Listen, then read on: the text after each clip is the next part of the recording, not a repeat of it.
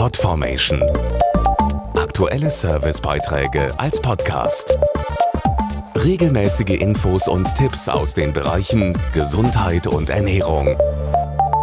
Sie haben zurzeit Hochsaison und viele von uns auch schon erwischt. Erkältungsviren. Kleine Kinder trifft es durchschnittlich bis zu zehnmal im Jahr, Erwachsene dreimal. Zum Glück ist eine an sich harmlose Erkältung irgendwann wieder vorbei. Belastender ist da eine andere Virenart, die ebenfalls in der kalten Jahreszeit vermehrt auftritt, die sogenannten Rotaviren. Sie können besonders für Babys und kleine Kinder gefährlich sein, deren Immunsystem sich noch nicht richtig wehren kann. Mit anderen Kindern spielen und toben, das macht richtig Spaß. Allerdings können sich die Kleinen dabei zum Beispiel in der Kita oder der Krabbelgruppe mit Rotaviren infizieren.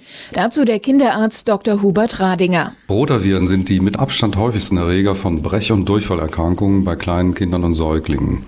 Übertragen werden sie durch Schmier- und Tröpfcheninfektionen. Kleine Kinder können sich noch nicht die Hände waschen. Insofern ist auch die Übertragung durch Spielzeug möglich. Rotaviren sind ausgesprochen resistent. Auch Desinfektionen sind häufig wenig wirksam. Die durch die Rotaviren ausgelösten Symptome lassen die Kinder extrem leiden. Oft ist eine Behandlung im Krankenhaus notwendig. Die typischen Symptome der Rotavirusinfektion sind Erbrechen und Durchfall bis zu 20 Mal am Tag. Gerade bei kleinen Kindern kann das dazu führen, dass sie sehr schnell austrocknen und wenn es schlecht läuft, müssen sie in die Klinik, um Infusionen zu bekommen. Effektiven Schutz vor den Rotaviren kann nur eine Schluckimpfung in bestimmtem Umfang bieten, die neben immer mehr Kinderärzten auch die Weltgesundheitsorganisation WHO empfiehlt. Es ist eine unkomplizierte und gut verträgliche Schluckimpfung, die möglichst früh verabreicht werden soll.